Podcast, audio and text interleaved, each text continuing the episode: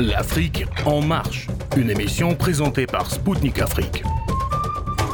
Chers auditeurs de Radio Maliba FM à Bamako, mesdames et messieurs, bonjour. Je m'appelle Kamal Louadj, je suis journaliste correspondant à Radio Spoutnik Afrique et animateur de l'émission L'Afrique en marche. Dans cette nouvelle édition spéciale de l'Afrique en marche, j'ai l'honneur et le plaisir de recevoir dans nos studios à Moscou Karine Béché-Golovko, professeure de droit invitée à l'Université d'État de Moscou. Avec elle, nous allons analyser d'un point de vue juridique, puis politique et géopolitique, l'utilisation des qualificatifs de terrorisme et de génocide en relation avec ce qui se passe actuellement dans la bande de Gaza. A tout de suite sur les ondes de Maliba FM à Bamako.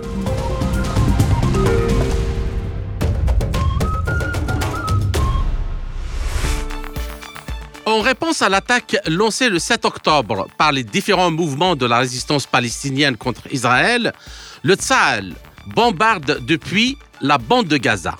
Tel Aviv a également instauré un blocus complet de l'enclave y empêchant l'approvisionnement en eau, en nourriture, en électricité, en médicaments et en carburant. Les médias de grand chemin et leurs experts maison répètent en boucle la condamnation sans appel des actes terroristes, inhumains et barbares des combattants du Hamas et le droit inaliénable d'Israël de se défendre avec tous les moyens.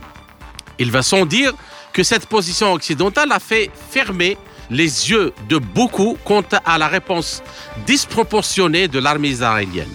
En effet, selon le bilan officiel, environ 1400 personnes sont décédées suite à l'attaque de la résistance palestinienne, alors que les bombardements de l'aviation de Tsahal ont fait plus de 10 000 au cours du seul premier mois, dont une bonne partie d'enfants et de femmes.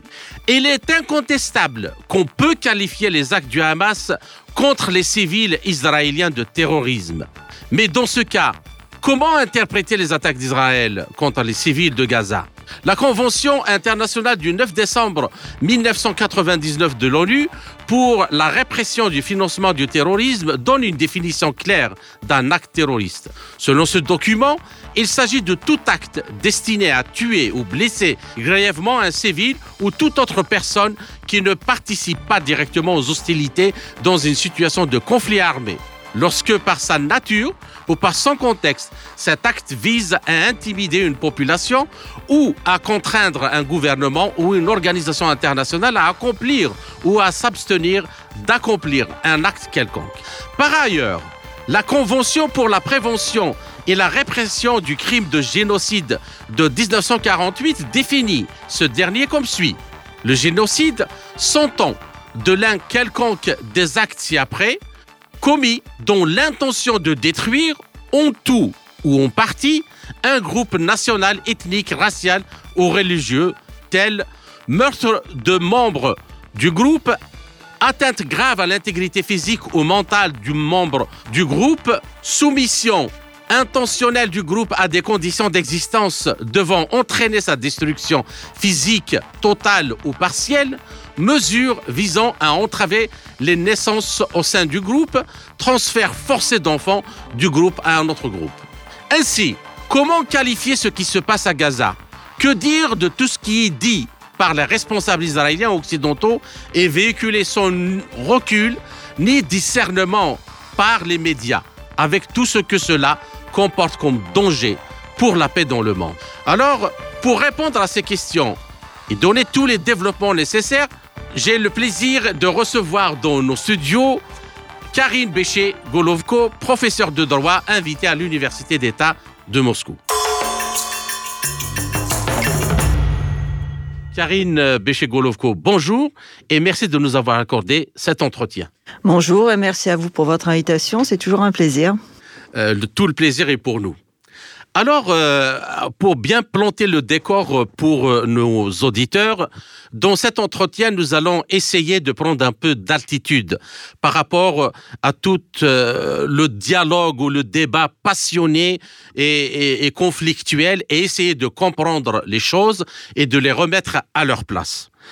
Car in fine, il s'agit aussi d'aller dans une logique où l'on peut trouver une solution à tout ce qui se passe actuellement dans le monde, comme dépassement des droits de l'homme, euh, destruction de groupes euh, euh, de population, et ainsi de suite. Alors, ma première question, Karine Béché-Golovko, comment analysez-vous ce qui se passe depuis le 7 octobre dans la bande de Gaza?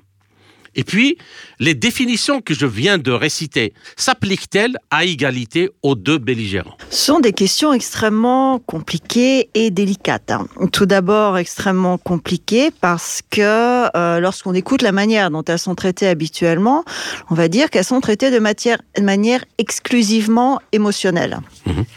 Que ce soit le discours politique, que ce soit le discours journalistique, nous n'avons que des émotions et de la provocation à l'émotion pour l'auditoire. Donc les gens réagissent de manière émotive et ne réfléchissent pas de manière rationnelle. Et effectivement, essayer de voir ça de manière un petit peu plus rationnelle nous permettrait peut-être d'enlever tout ce voile qui est celui de la politique, des intérêts géopolitiques, des euh, circonstances, pour essayer de comprendre un petit peu quand même euh, ce qui se passe sans prétendre évidemment à donner une vision véritable et exhaustive. Euh, je voudrais rappeler quand même certaines choses. Tout d'abord, ce côté euh, émotif du traitement de la question du conflit israélo-palestinien vient aussi du fait que actuellement, on a l'impression que plus rien n'existe avant le 7 octobre. C'est-à-dire mhm. qu'il ne s'est rien passé. Oui, Absolument rien. Il n'y a pas eu de problème de euh, violation des résolutions de l'ONU quant à l'instauration d'un État palestinien parallèlement à celui d'Israël. Il n'y a jamais eu, on dirait, d'occupation des territoires à proximité par Israël. Il n'y a jamais eu de, de menaces, il n'y a jamais eu de répression, il n'y a jamais rien eu. Tout se passait merveilleusement bien et tout à coup, on ne sait pas pourquoi, le Hamas s'est réveillé de mauvaise humeur et est parti à l'attaque. On comprend très bien l'absurdité totale de ce discours et de cette position qui est maintenue dans tous les médias occidentaux. Euh, deuxième chose, il commence à sortir, en tout cas dans les réseaux sociaux, certaines euh, images et certaines révélations assez surprenantes. Par exemple, l'on se demande pourquoi tout à coup des journalistes de CNN, de l'American Press et New York Times ont accompagné le, semblent avoir accompagné en tout cas le Hamas dans les premiers jours. Et la question se pose de savoir et pourquoi, si c'est vrai, je sais pas, il va falloir vérifier, mais ça serait bien en tout cas de le vérifier parce que si tel est le cas, ça soulève de nouvelles questions. Dans ce cas-là, il y a eu la préparation psychologique de la population pour qu'elle ait un choc, ce qui derrière permet de légitimer tout ce que Israël fait. Donc là, nous sommes beaucoup plus en fait dans l'ingénierie sociale et dans la manipulation de l'opinion publique à des fins politiques précises que dans un véritable travail journalistique qui tendrait à comprendre ce qui se passe, à mettre en lumière les différents éléments du conflit. Ensuite, pour revenir à, euh, ces définitions données par la Convention de l'ONU, oui, effectivement, d'un côté, nous avons du terrorisme, du côté de, du Hamas, comme le terrorisme accompagne toutes les guerres. Oui. C'est un élément des conflits armés. Ce qui est manipulé dans le discours politico-médiatique, c'est cette volonté de le prendre comme un élément en soi. C'est-à-dire qu'on considère et on qualifie euh, cette agression du Hamas comme du terrorisme indépendamment du conflit armé qui existe autour. C'est-à-dire décontextualisé. Absolument. Ce mhm. qui permet en fait donc de déresponsabiliser complètement Israël et de faire reposer a priori toute la responsabilité sur le Hamas. À l'inverse, euh, l'on voit dans les médias une, approche assez surprenante, je dirais presque une, espèce de nouvelle définition journalistique du, du, génocide qui va à l'encontre des, des, définitions que l'on trouve dans les conventions internationales, notamment celle que vous avez euh, citée, qui est la convention fondamentale en la matière.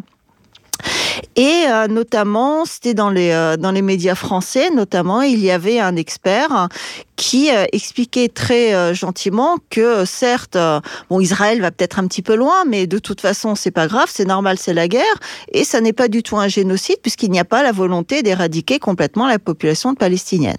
Or, nous voyons que si l'on s'arrête réellement aux définitions juridiques, la question n'est pas de savoir si, voilà, si il y a volonté d'éradiquer. Dans ce cas-là, il suffit que cela concerne une seule partie de de la population de ce peuple en tout cas.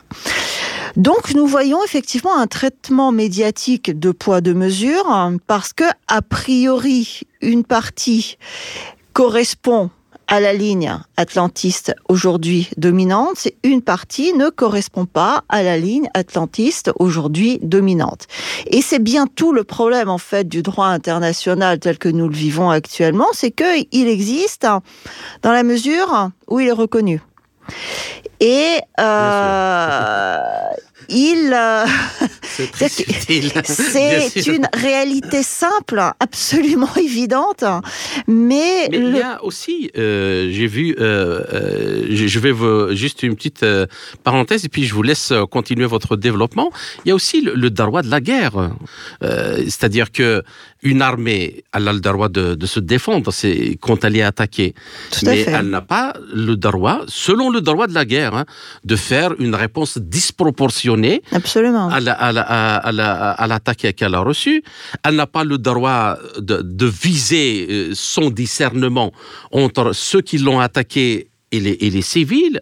Et puis, il y a même, il y a même un, euh, enfin, un article de la loi qui dit que même quand vous voyez votre, votre euh, agresseur et qu'il y a autour de lui des civils et, vous n'êtes pas sûr de l'atteindre lui uniquement, vous n'avez pas le droit de tirer. Le problème, c'est que le droit de la guerre, c'est du droit international. Ça régule des rapports entre des parties au conflit qui, en général, sont, sauf pour le cas des, guerres civiles, hein, ce qui est autre chose, hein, euh, régule des conflits entre différents euh, États. Qu'ils soient reconnus ou qu'ils ne soient pas reconnus, c'est autre chose. Et euh, ce droit ne sera appliqué que si les parties sont d'accord pour le faire, puisque rien ne peut les obliger à le faire. Et ce qui est encore plus important, tout manquement, toute dérogation à ces règles internationales ne seront sanctionnés, un, que s'il existe des juridictions qui sont reconnues par les États pour le faire, et deuxièmement, ce sera toujours la justice des vainqueurs. Mhm. Donc le vainqueur, de facto, derrière, va avoir une certaine impunité. Et l'on voit ainsi toute la limite du, euh, du, droit international et cette espèce de culte assez surprenant qu'on lui voue aujourd'hui, comme si seul le droit international devait pouvoir tout résoudre, comme si seuls les organismes internationaux pouvaient tout résoudre. Ils ne peuvent strictement rien résoudre à partir du moment où il y a un conflit ouvert. Et c'est ce que l'on voit depuis l'Ukraine. Parce que le droit international et ses organismes posent pour un moment donné, un certain rapport de force. Actuellement, le rapport de force a changé, puisque nous vivons dans le système de l'après-seconde guerre mondiale. Il a largement changé. Nous sommes passés d'un système bipolaire à un système globaliste, hein, et qui aujourd'hui est un système globaliste qui est, on va dire, remis en cause. Mais pour l'instant, il est toujours vivant. Donc, euh, le système, effectivement, des organismes internationaux ne permet pas de remettre en cause ce système, puisque c'est ce système qu'il sert finalement. Si l'on veut le changer, il va falloir gagner. Alors, euh, la deuxième question, euh, Karine Béché-Golovko. Euh, selon les conventions de l'ONU, quand la terreur est utilisée dans le cadre d'un conflit armé, le droit international humanitaire s'applique aux différents acteurs étatiques ou non étatiques concernés. Il impose un cadre pour l'usage de la force ce que je, disais tout à l'heure, le traitement des combattants et des civils et la sanction des crimes, les situations d'occupation militaire sont couvertes aussi par le droit des conflits armés. Alors comment expliquez-vous l'aveuglement de l'Occident global dans son soutien sans limite à Israël, évoquant uniquement son droit à, la légitime défense, autodéfense, euh, sans aucune référence au droit international humanitaire? L'Occident actuellement euh, oublie on va dire, le, droit international humanitaire, en tout cas en ce qui concerne Israël, parce qu'il s'en souvient parfaitement lorsqu'il s'agit du Hamas ou lorsqu'il s'agit d'entités étatiques qui les dérangent, euh, parce que ce droit les dérange à ce moment-là. C'est-à-dire que, a priori, politiquement, l'Occident ne veut pas devoir qualifier les actes d'Israël sur le plan juridique. Sinon, il serait contraint de devoir qualifier ces actes de violation des conventions de Genève en ce qui concerne un, le traitement des populations civiles dans les zones occupées, deux, le traitement des populations civiles non combattantes dans les zones de combat, et le, troisièmement, le tir systématique sur des zones civiles sans cible militaire et à travers les déclarations que l'on a entendues à droite à gauche, à mon avis, les, euh, les éléments constitutifs d'un crime de génocide sont déjà constitués. Donc, euh, nous voyons ici que en ce qui concerne l'Occident, mais c'est général. Général, oui, oui. C'est que le politique prime sur le juridique. Le droit n'est toujours utilisé que dans la mesure où il va permettre de défendre une certaine position, politique. Le droit, ça n'est qu'un instrument. Et aujourd'hui, on a tendance à en vouloir en faire une religion. Oui. Mais le droit, ce n'est qu'un instrument. Donc, si vous êtes fort, vous pourrez l'utiliser comme vous le voulez. Si vous n'êtes pas fort, vous pouvez l'utiliser autant que vous voulez. De toute façon, vous perdrez. C'est comme lorsque vous avez un combat à l'épée. Tous les deux ont une épée. Tout le monde a le droit international. Pour autant, il n'y a toujours qu'un seul gagnant qu'on a à l'épée. En matière juridique, c'est pareil. D'accord. Bien. Alors, la question suivante. Donc, les déclarations de certains responsables israéliens qualifiant les, Palestiniens d'animaux humains font rappeler à bien des égards les affres du colonialisme subi par beaucoup de pays euh, dans le monde. Et alors, le fait d'avoir occulté, c'est ce que vous avez euh, justement euh, évoqué dès le début de, de l'entretien, que le peuple palestinien souffrait depuis des décennies de l'injustice coloniale euh, que lui impose l'État hébreu ne crée-t-il pas les mêmes conditions de déchaînement de la violence comme dans toutes les régions où le colonialisme a sévi dans ces dernières, euh, derniers siècles? Et ainsi, euh, les damnés de la terre, disons, de France Fanon, est-il toujours d'actualité?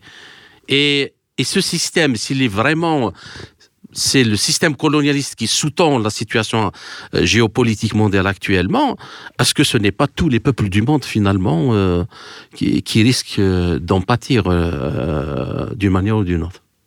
C'est vrai que nous sommes dans une situation assez surprenante. Tout d'abord, il faut se rappeler que euh, les rapports entre les États, c'est un peu comme les rapports entre les individus. Il y a toujours des forts, il y a toujours des faibles, il y a toujours des États forts, donc dominants, il y a toujours des États faibles, donc dominés. Les rapports entre les dominants et les dominés ont évolué à travers les siècles, mais il y a toujours eu des rapports de domination. Il y a eu les empires, il y a eu les périodes coloniales, il y a eu les périodes d'occupation. Ce sont différentes formes de domination, mais ce sont toujours des dominations en quelque sorte. Aujourd'hui, nous sommes effectivement dans une situation extrêmement particulière parce que la globalisation, mhm. par définition, je dirais, sous-tend un système de colonisation généralisée, c'est-à-dire un centre qui utilise la périphérie et qui rentabilise la périphérie. C'est-à-dire, et on voit ça au niveau économique, hein, avec, quand on voit les, les, rapports, par exemple, entre les États-Unis et la France, hein, où les États-Unis utilisent l'arme judiciaire hein, contre certaines entreprises françaises à partir du moment où ça peut porter atteinte aux intérêts économiques de certaines entreprises américaines. L'on voit, euh, c'est un exemple, et ça ne concerne pas que la France, mais c'est simplement un exemple. Euh, L'on voit, par exemple, aussi euh, l'occupation sur le plan idéologique, avec la formation des élites en Occident. Euh, il y a certes ce programme des Young Leaders que tout le monde connaît, mais d'une manière beaucoup plus générale, avec les processus de Bologne, avec tous ces processus de formation et d'éducation, se met en place une seule vision du monde qui correspond aux intérêts atlantistes. il y a une manière d'occupation beaucoup plus, euh, je dirais, euh, physique et directe. Rappelons quand même qu'il y a toujours plus de 100 000 militaires américains sur le sol européen. Absolument. Donc, euh, et ça n'a rien à voir avec les dangers réels qui peuvent exister ou, ne, ou fantasmer qui n'existent pas. Donc, il y a une forme d'occupation qui est culturelle aussi, musicale, etc. Donc, dans tous les domaines c'est effectivement un mécanisme de euh, colonisation généralisée d'une façon un peu soft, mais qui existe réel, qui porte donc l'exploitation des ressources économiques, naturelles, euh, des zones qui sont dominées au service et des ressources également politiques et intellectuelles au service d'un seul centre, celui qui domine. Ce conflit euh, en Israël ressort de cette logique, hein, comme le conflit en Ukraine ressort de cette logique, hein, parce que tous sont des conflits secondaires de ce conflit principal. Le problème de la globalisation, c'est que c'est un système qui, par définition, ne peut être que totalitaire. C'est-à-dire que si on ne rentre pas dans ce système de globalisation, il n'y a plus de globalisation. Donc, ce système est obligé d'imposer son contrôle sur toutes les régions du monde. Par proxy, ou de manière directe, en organisant des révolutions, en organisant des coups d'État, en soutenant des armées, comme on le voit avec l'armée d'Israël, mhm. Et c'est un moyen qui permet de contrôler les situations. Pour une raison ou pour une autre, la création d'un État palestinien n'entrait pas dans les intérêts de ce système atlantiste. Donc cette partie de la résolution de l'ONU n'a pas été mise en œuvre quand, en revanche, l'État d'Israël a, été créé. quand même euh, euh, que, que, je pense qui, qui, est assez insidieux dans la façon avec laquelle ce système globaliste agit. Parce que, par exemple, on fait une fixation sur ce qui se passe actuellement en Palestine, euh, entre les mouvements de la résistance palestinienne et, Gaza, euh, et, et, Israël, où on fait une fixation sur ce qui se passe en Ukraine ou ailleurs.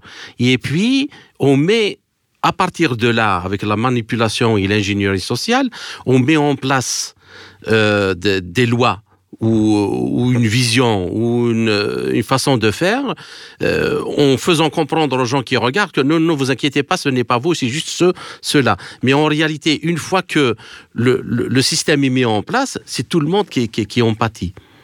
Évidemment, puisque euh, c'est un peu comme, durant la deuxième guerre mondiale, on faisait comprendre aux gens ces, ces, lois d'exception et tout et tout, c'était juste pour la communauté juive. Mais une fois que le monde, le reste de la population n'a pas réagi, et eh ben ces lois, elles se sont en fait généralisées à tout le monde après. C'est-à-dire que l'on donne l'habitude aux gens de la lâcheté et on les rassure dans la lâcheté.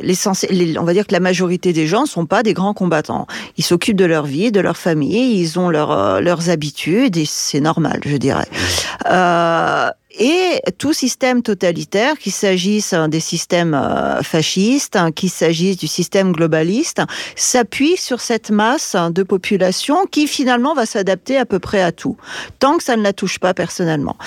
Et les gens oublient effectivement, comme vous le rappelez à très juste titre, un, petit détail, mais un détail de taille, c'est que à partir du moment où on ouvre la brèche à la possibilité de considérer qu'il y a des hommes et qu'il y a des sous-hommes, tout homme qui ne va pas rentrer dans le cadre idéologique posé va devenir un sous-homme.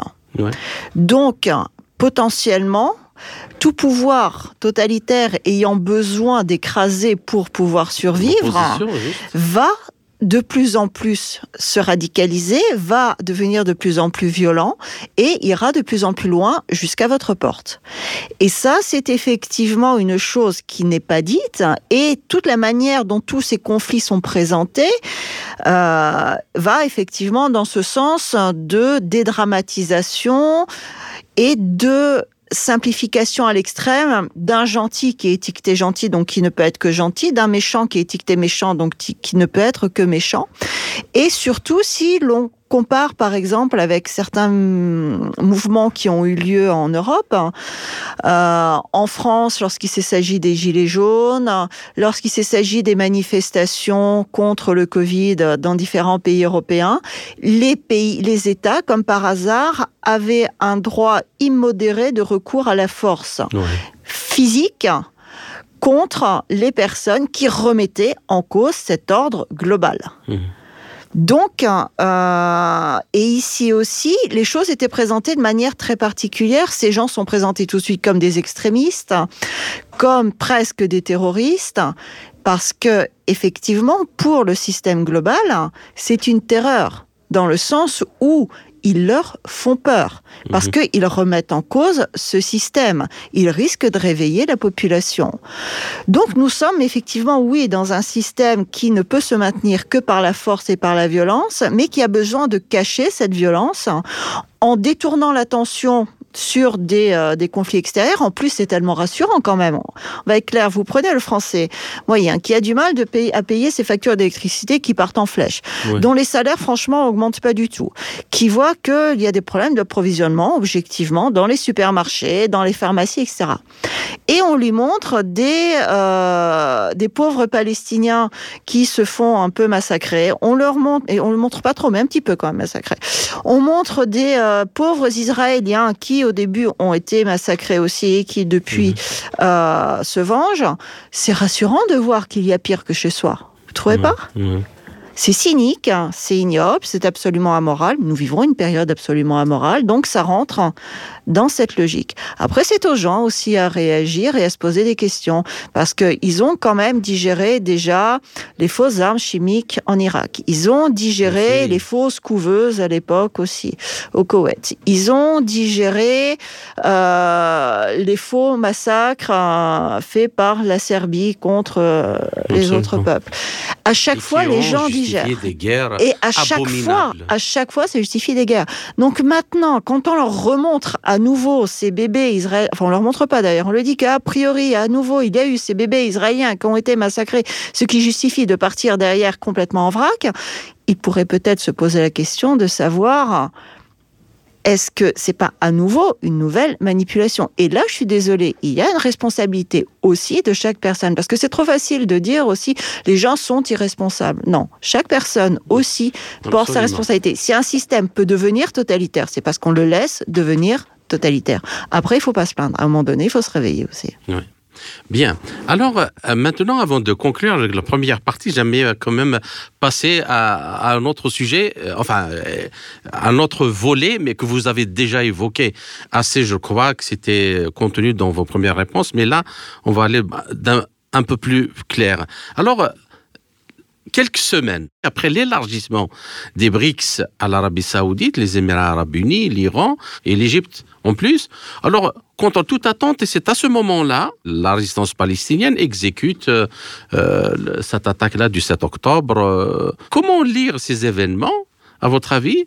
Et est-ce que ce n'est pas, in fine, quand on voit le nombre de porte-avions américains et occidentaux qui sont au large d'Israël et de Gaza, euh, on se demande si ce n'est pas les gisements de gaz offshore découverts euh, il y a quelques années en Méditerranée orientale, notamment au large de la Syrie, de Gaza, du Liban, d'Israël, euh, qui sont en réalité l'objectif, parce que déplacer le Gerald Ford pour c'est quand même hein? Ça semble un petit peu disproportionné ça. Et pour répondre à votre question puisque vous avez suivi la question de la Syrie euh, faisons un petit parallèle. Souvenons-nous qu'il y a quand même pas si longtemps que ça, il y a eu cette espèce de pseudo-opération euh, antiterroriste menée par l'Occident sous l'égide des États-Unis en Syrie, qui a permis en tout cas aux mouvements terroristes euh, anti-gouvernementaux de se développer à merveille. Ça a été d'une efficacité redoutable, jusqu'au moment où la Russie, à la demande des autorités légitimes syriennes et de Bachar el-Assad, est intervenue, elle, pour le coup, pour lutter contre ces mouvements terroristes. Ça s'est très bien passé, sauf pour les terroristes et pour les États-Unis. Euh, à la différence, à l'exception d'une région. Vous vous souvenez cette région de Deir ez-Zor? Qui est toujours tenu par les terroristes. Et Idlib aussi. Et Idlib. Et ce sont euh, également des régions où il y a des ressources naturelles très importantes. De manière aussi extrêmement étrange, l'aide humanitaire occidentale se dirige ex- exclusivement vers ces deux régions qui sont tenues par les terroristes. On ne dira pas que ce sont les terroristes occidentaux, mais franchement, la question commence à se poser.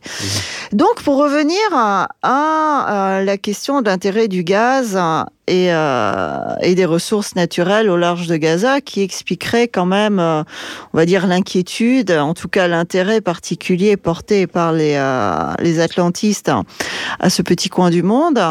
Effectivement, il me semble que euh, il est difficile de nier le fondement de l'intérêt énergétique dans le discours droit de l'homiste, pour dire les choses assez clairement. À chaque fois, lorsque l'on a une poussée droit de l'homiste quelque part, hein, il y a en général des gisements quelque part aussi. Manifestement, il semblerait bizarre, que ce mais- soit mais lié. quand euh, les choses bizarres se répètent tout le temps, Peut-être y a-t-il une règle dans Voilà. ce cas-là. Et l'on se rappellera aussi qu'en Ukraine, le fiston Biden euh, a été mis, euh, alors que euh, Biden était vice-président, à la tête hein, d'un des conglomérats en Ukraine qui gérait notamment les questions euh, de gaz énergétique. Donc, oui, il y a un intérêt direct. Et on en revient à ce moment-là la question de la colonisation dans le sens très large du terme que Et vous avez euh, soulevé. La question du rapport de force. Et la question du rapport de force, hein. c'est que le centre utilise les ressources naturelles qui se trouvent dans les zones qu'il maîtrise. Donc il a besoin de maîtriser les zones riches. Si les gouvernements nationaux ne sont pas suffisamment forts pour pouvoir défendre leur centre, dans ce cas-là, ils perdent le contrôle du territoire de façon directe ou de façon indirecte. C'est à mon avis ce que l'on voit. Ainsi s'achève la première partie de notre euh, entretien. Chers auditeurs, je vous retrouve en compagnie de mon invité Karine Béché-Golovko pour la seconde partie de l'émission après une courte pause musicale. À tout de suite.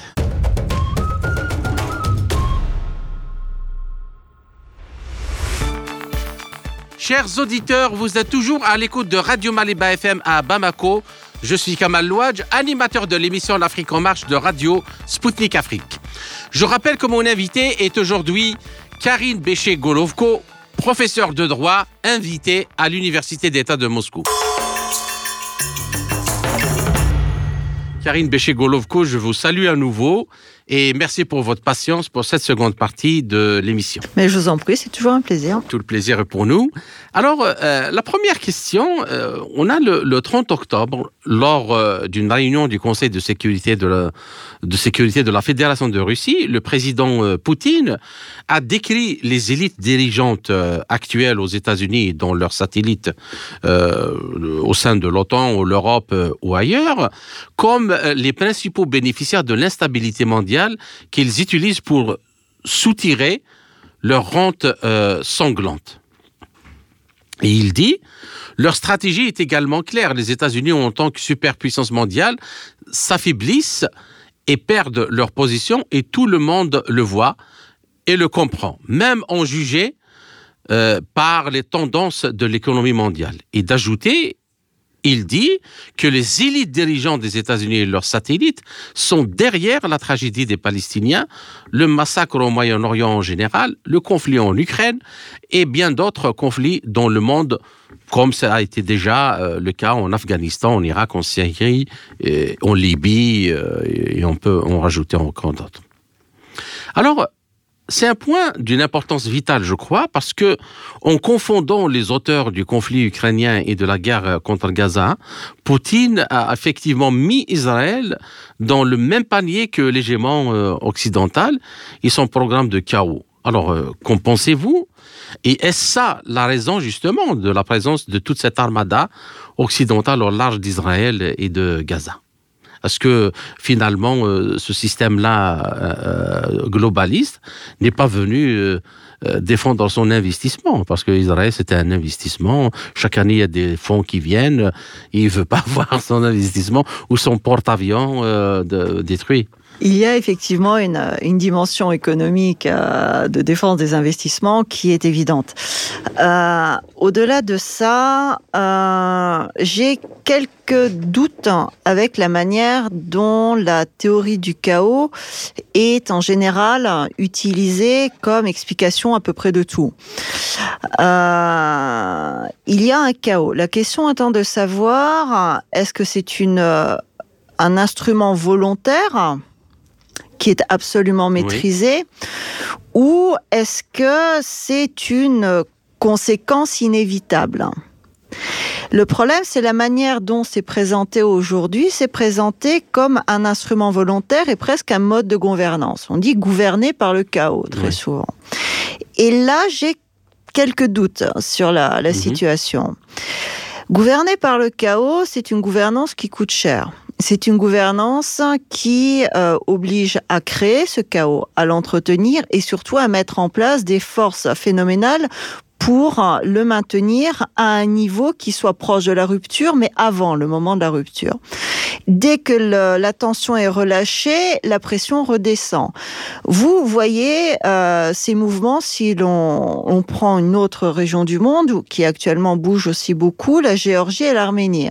Il y a eu un investissement phénoménal en Géorgie au niveau de toutes les institutions internationales. Il suffit que vous preniez à Tbilissi pour voir toutes représenté. Et même ce qui était très intéressant quand j'y étais euh, plusieurs fois avant le Covid, vous voyez par exemple un bâtiment du représentation de l'OCDE qui est au troisième étage d'un bâtiment. Le bâtiment est laissé en délabrement, sauf ce troisième étage. Vous avez à côté une représentation dans une autre rue euh, d'un organisme international qui est, je me souviens très bien, dans un bâtiment à un étage assez long, juste et rénové ce bâtiment.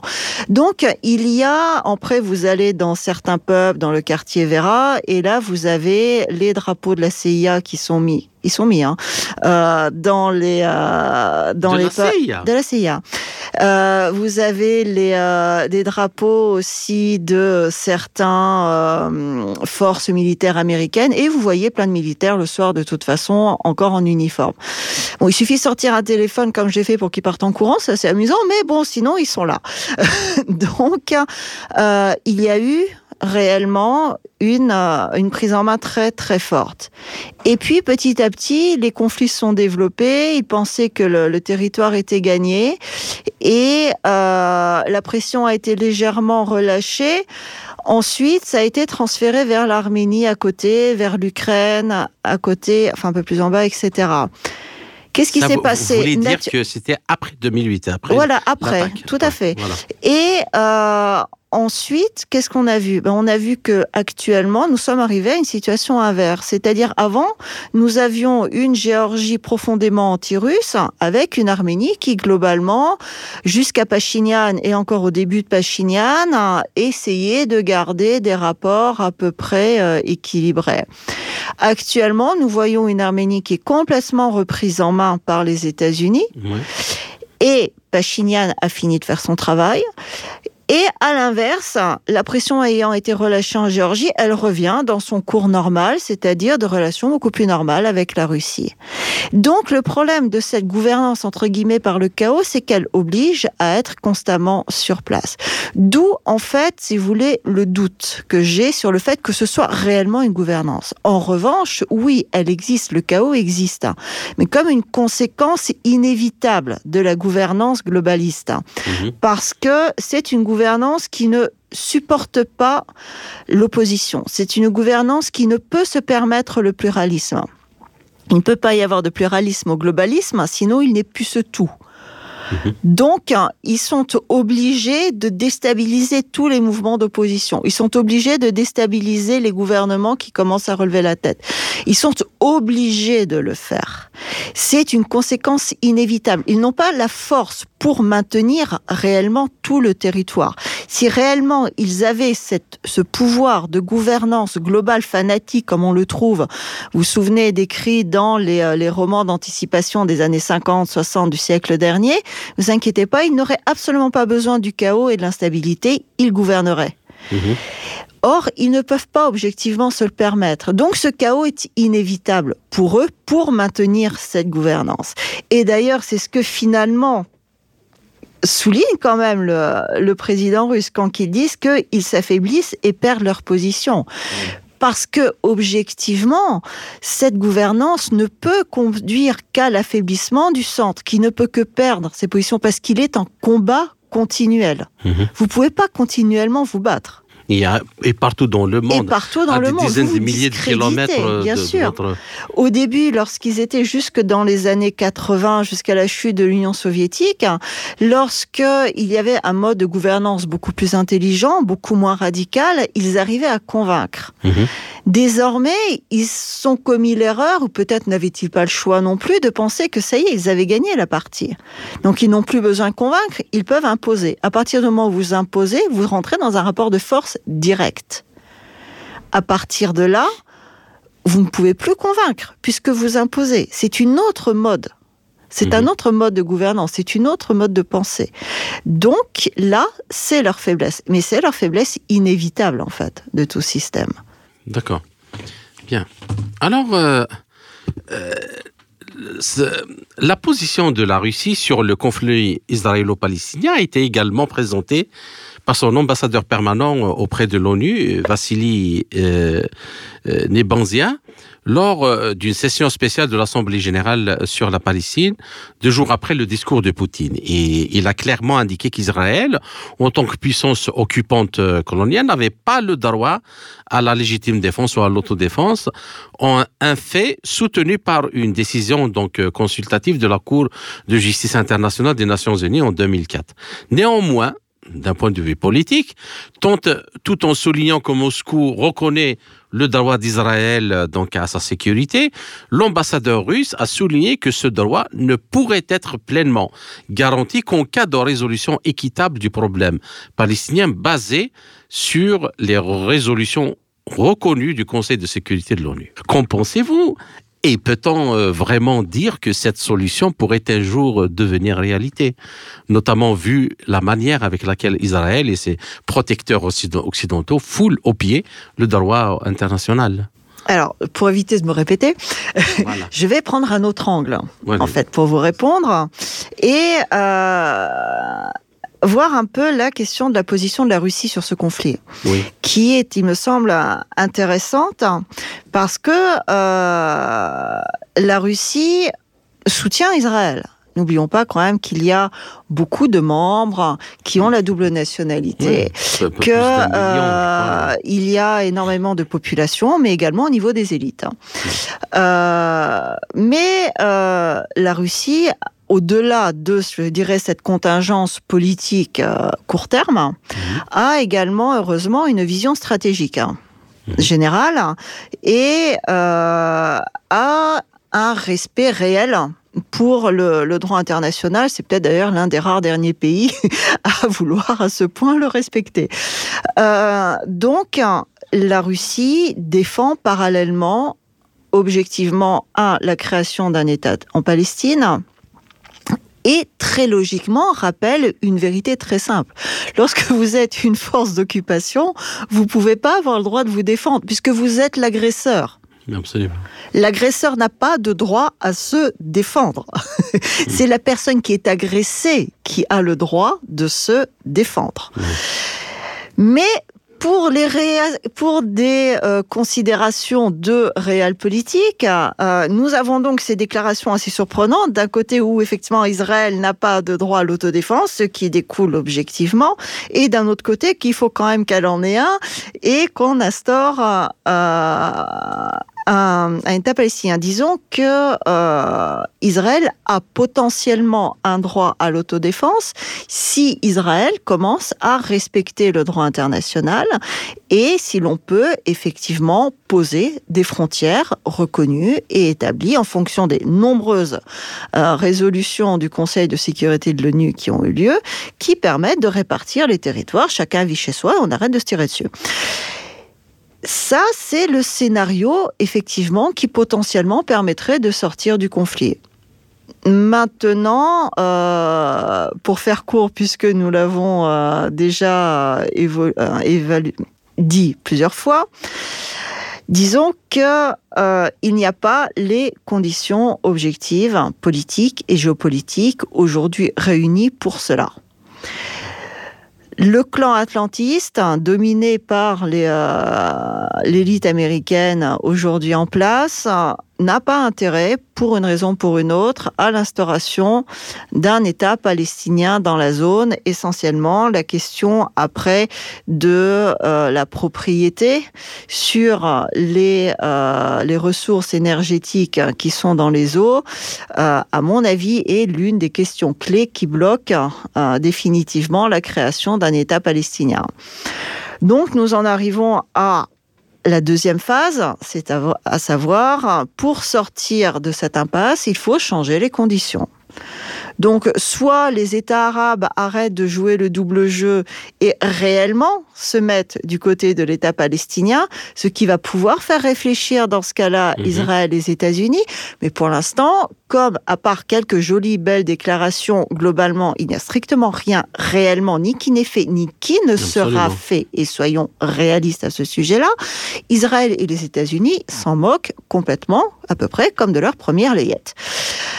Deuxième chose, changer les conditions, c'est aussi, dans ce cas-là, dans un sens négatif pour la Palestine, c'est quand, à ce moment-là, euh, Gaza sera complètement rayé de la carte et l'on revient aux déclarations de Netanyahou euh, qui ont été reprises dans New York Times hier, à savoir que, ou Reuters, à savoir que euh, dans ce cas-là, Israël estime qu'elle a le droit de pouvoir sécuriser toute la bande de Gaza afin de garantir sa sécurité. Donc, on parle d'une occupation de toute la banque de Gaza, qui pourrait ensuite être mise, et l'on a vu certaines publications aussi dans des, euh, des médias anglo-saxons, sous une autorité internationale, notamment, souvenez-vous, les États-Unis, la France, qui arrive, on comprend peut-être mieux l'hystérie médiatique française du côté d'Israël, euh, et la Grande-Bretagne, qui pourrait donc garantir cette espèce de communauté internationale, enfin c'est réduite pour le coup quand même, et euh, sur la Palestine qui, si elle change ses gouvernants, pourra dans ce cas-là exister sous forme d'autorité palestinienne. Autrement dit, nous parlons d'une mise sous autorité, donc d'un protectorat de la mmh. Palestine et d'une occupation directe de Gaza, mmh. pour appeler les choses par leur nom très simplement. Mmh. Ça, c'est si Israël gagne, ce qui est tout à fait possible, parce que je ne vois pas très bien qui va partir objectivement maintenant en guerre contre Israël et contre les États-Unis. Je ne le vois pas. Donc, euh, et là, on voit les limites du droit international et je dirais un peu quand même l'hypocrisie des gouvernements actuels, quels qu'ils soient, dans leur culte du droit international. Parce que c'est très bien de faire des grandes déclarations à l'Assemblée de l'ONU. C'est très bien de réunir le Conseil de sécurité de l'ONU. C'est nécessaire. Oui. Mais c'est pas suffisant. Vous n'allez pas arrêter un conflit militaire avec une résolution de l'ONU. On va arrêter de prendre les gens pour des idiots. Quand vous avez un système qui vous réduit à l'inexistence, vous ne pouvez pas gagner en demandant d'avoir une petite place dans ce système. Ça, ça concerne et les habitants de Gaza qui ne pourront pas habiter gentiment dans ce système s'il y a une domination israélienne sur la zone. Ça veut dire qu'ils sont fini. Mmh. Ça concerne les pays qui sont soi-disant contre le système de la globalisation, mais qui continuent à n'agir simplement que selon les règles posées dans le cadre de la globalisation. Alors, euh, la, question suivante, euh, justement pour pousser un peu le bouchon un peu loin, et qu'on fasse le tour sur toute la question. Depuis le démembrement de l'Union soviétique, donc euh, l'absence du rapport de force, oui. Euh, c'est très important et ça rentre dans ce que vous voulez développer depuis le début de l'émission. Le monde a enregistré quand même plusieurs euh, anniversaires euh, odieux d'agressions militaires occidentales, notamment américaines, illégales, qui honteusement se sont heurtées au même silence et à la même indifférence. Et en effet, on, peut citer d'abord le bombardement de l'ex-Yougoslavie en 1999 pendant 78 jours, Hein euh, l'invasion de l'Irak en 2003, le bombardement de la Libye en 2011, euh, le tout en outrepassant la résolution du Conseil de sécurité de l'ONU. Et enfin, ce qui se passe actuellement pour la énième fois en Palestine, tout cela, Karine Béché-Golovko, euh, nous amène à une, formulation assez brutale. Euh, je me permets, donc, sont, une solution juste pour la Palestine, une paix tangible à travers euh, le spectre multipolaire émergent, reste-t-elle encore inaccessible, accessible ou inaccessible, à votre avis? Et puis, l'horreur actuelle à Gaza ne montre-t-elle pas que la paix n'est toujours pas une priorité pour l'empire du chaos? Le problème de la paix est que, dans tous les cas, elle adviendra. Pour les uns, ce sera une paix de vainqueur. Pour les autres, ce sera une paix de vaincu. De vaincu. L'autre problème de la paix est que, euh, qu'il s'agisse de la paix des vainqueurs ou de la paix des vaincus, il faut réunir un certain nombre de conditions. Mhm. Si l'on fait un parallèle avec le conflit ukrainien, pour qu'une paix réelle puisse avoir lieu, il faut que certaines conditions soient réunies. Sinon, c'est une escroquerie. Mhm. On a vu ça avec les accords de Minsk, qui ont servi en fait à remilitariser l'Ukraine. On a vu ça avec les accords d'Istanbul, qui ont servi simplement à faire reculer l'armée russe sans contrepartie et qui a ensuite permis à l'armée atlantico-ukrainienne et au groupe néo-nazi de lancer des mouvements monstrueux de répression contre les populations de la région de Kiev, de la région de Kharkov et des zones desquelles euh, l'armée russe s'est retirée. Donc, il n'est pas toujours bon de chercher la paix. Aussi paradoxal que cela puisse euh, paraître, si l'on veut réellement pacifier la situation. Et ça, c'est un discours hein, que malheureusement nos élites politiques ont énormément de mal à assumer. Tout d'abord parce que c'est objectivement un discours qui va passer très mal dans la population. Vous ne pouvez pas dire aux gens, malheureusement, maintenant, on ne peut pas négocier la paix, il faut encore se battre.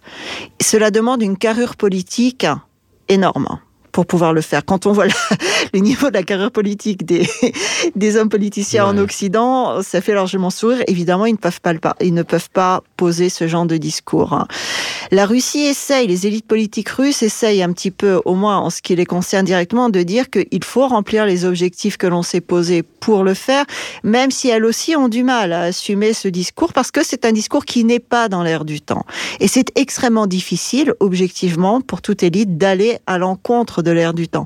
Or, c'est le seul moyen de pouvoir changer les choses. Et pour le coup, de réellement mettre en place les conditions d'une paix durable.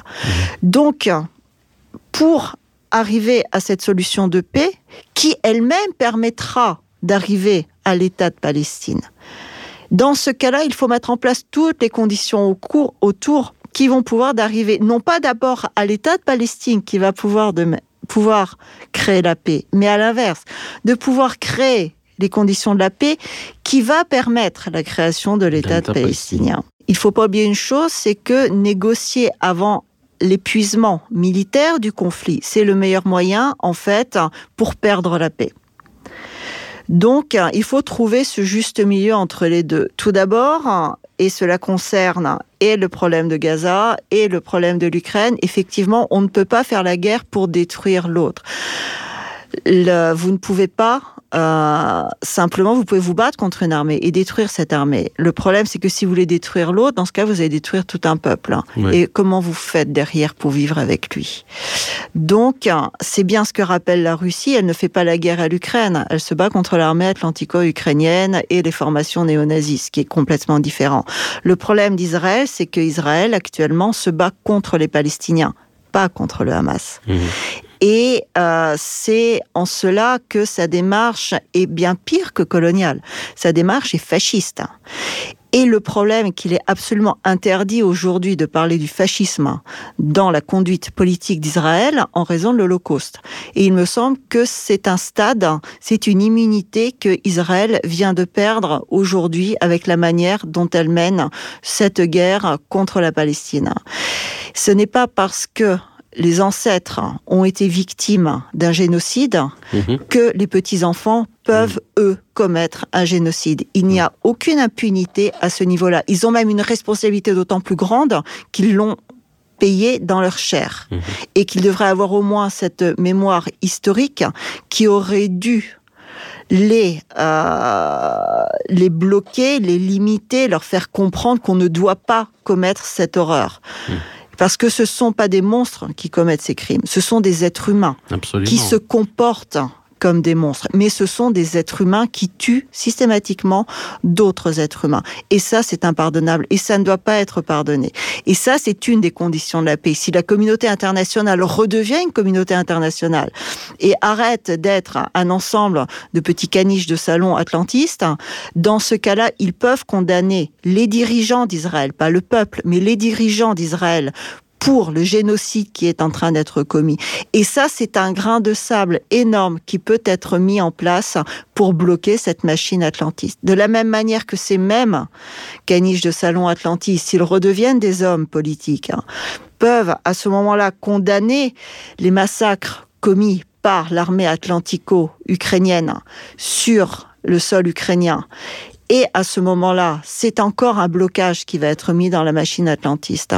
Ce système globaliste atlantiste ne fonctionne que parce que l'Europe aussi a oublié d'être une puissance. Si l'Europe arrive à redevenir une puissance, ça peut permettre de bloquer ce système. Si les pays arabes redeviennent aussi réellement une puissance autonome digne de leur civilisation historique, dans ce cas-là, ils peuvent aussi, sur place au Moyen-Orient, rebloquer la situation. À mon avis, c'est le seul moyen pour réellement sortir de, de cette solution. Bien. Alors, euh, euh, votre propos euh, m'a fait rappeler une position, je ne sais pas, parce que vous soulignez quelque chose d'extrêmement important et d'extrêmement grave en même temps, c'est la baisse du niveau intellectuel des dirigeants. Et, ça me renvoie à un article que j'ai lu du professeur euh, Sergei Karaganov, et, qui réfléchit sur la question de euh, de réformer la doctrine nucléaire russe et, qui dit que en fait euh, il faut changer la dissuasion nucléaire pour, dire, faire comprendre à tout, à tout, le monde que euh, s'il y a encore une escalade, il risque de subir une attaque nucléaire. Euh, cela pourrait ramener à son sens la paix. Qu'est-ce que vous en pensez? Pour qu'une arme soit dissuasive, il faut que votre adversaire pense réellement que vous allez l'utiliser. Mmh. Si votre adversaire pense que vous n'allez pas l'utiliser, vous pouvez changer votre doctrine autant que vous voulez. Ça ne changera rien, vous n'arriverez pas à convaincre. Et pour que votre adversaire croit réellement que vous allez l'utiliser, il faut arrêter. Et ça, petit à petit, le discours politique russe commence à changer, mais seulement il y a très depuis très peu de temps. Il faut arrêter, par exemple, de dire on est toujours ouvert pour négocier vous pouvez être ouvert pour négocier. Vous n'êtes pas obligé de le crier sur tous les toits, au minimum. Ensuite, il faut avoir un discours beaucoup plus ferme. C'est que vous ne réagissez pas lorsque l'on vous lorsque vous avez des missiles qui partent ou des trucs, c'est pas pour cette raison que tout à coup vous aussi vous avez lancé trois missiles. Mmh. Vous attaquez parce que vous avez une vision stratégique de la manière dont vous devez mener ce conflit et vous suivez votre vision stratégique. Vous ne suivez pas votre euh, le plan qui est posé par votre ennemi qui a décidé d'attaquer ici, d'attaquer là, et du coup vous vous allez répondre. Mmh. Donc il me semble que la Russie doit changer au niveau du discours politique. Ce discours de défense systématique. Elle ne veut pas se poser en agresseur, et, mais elle n'est pas l'agresseur. Donc ça ne change rien. Elle n'est pas obligée à chaque fois de dire que on va répondre ici et là. Là, on a répondu. C'est notre réponse. Non, la Russie doit avoir et doit assumer une certaine vision stratégique. Elle n'est pas non plus obligée de la, de, la, diffuser sur tous les médias. L'ennemi n'est pas obligé de savoir quelle est sa vision stratégique. Mais il me semble absolument fondamental de modifier le discours politico-médiatique qui est tenu actuellement en Russie et à l'égard du conflit ukrainien, si l'on veut réellement arrêter euh, à ce niveau-là cette euh, façon de cette difficulté, en tout cas, d'être pris au sérieux par l'Occident. Et euh, d'une manière générale, être beaucoup plus sûr de ce qu'elle veut et de ce qu'elle peut. Mhm. Il n'est pas nécessaire d'annoncer des choses que l'on ne peut pas faire, Mhm. parce qu'après vous vous décrédibilisez. Or, la Russie, je le rappelle, elle n'est pas l'agresseur, elle n'a pas à se justifier. Elle défend des populations, elle défend un territoire. Point. Après, il faut l'assumer derrière politiquement. D'accord. Chers auditeurs, notre entretien arrive à sa fin. Karine Béché-Golovko, je vous remercie pour toutes ces informations et ces éclairages et cette euh, analyse pertinente avec laquelle vous nous avez euh, ouvert les yeux sur beaucoup de choses. J'espère vous retrouver dans les quelques semaines à venir dans un autre euh, entretien, une autre mission pour traiter d'un autre sujet. Merci encore une fois et à très bientôt. Merci à vous, à très bientôt. C'était Karine Béché-Golovko, professeure invitée de droit à l'Université d'État de Moscou. Ainsi s'achève cette édition de notre émission L'Afrique en marche proposée par Radio Sputnik Afrique en partenariat avec Radio Maliba FM à Bamako. Je suis Kamal Louadj, merci de nous avoir suivis, tout en espérant avoir été à la hauteur de vos attentes. Chers amis, je vous retrouverai très bientôt pour une autre émission. D'ici là, portez-vous bien. L'Afrique en marche, une émission présentée par Spoutnik Afrique.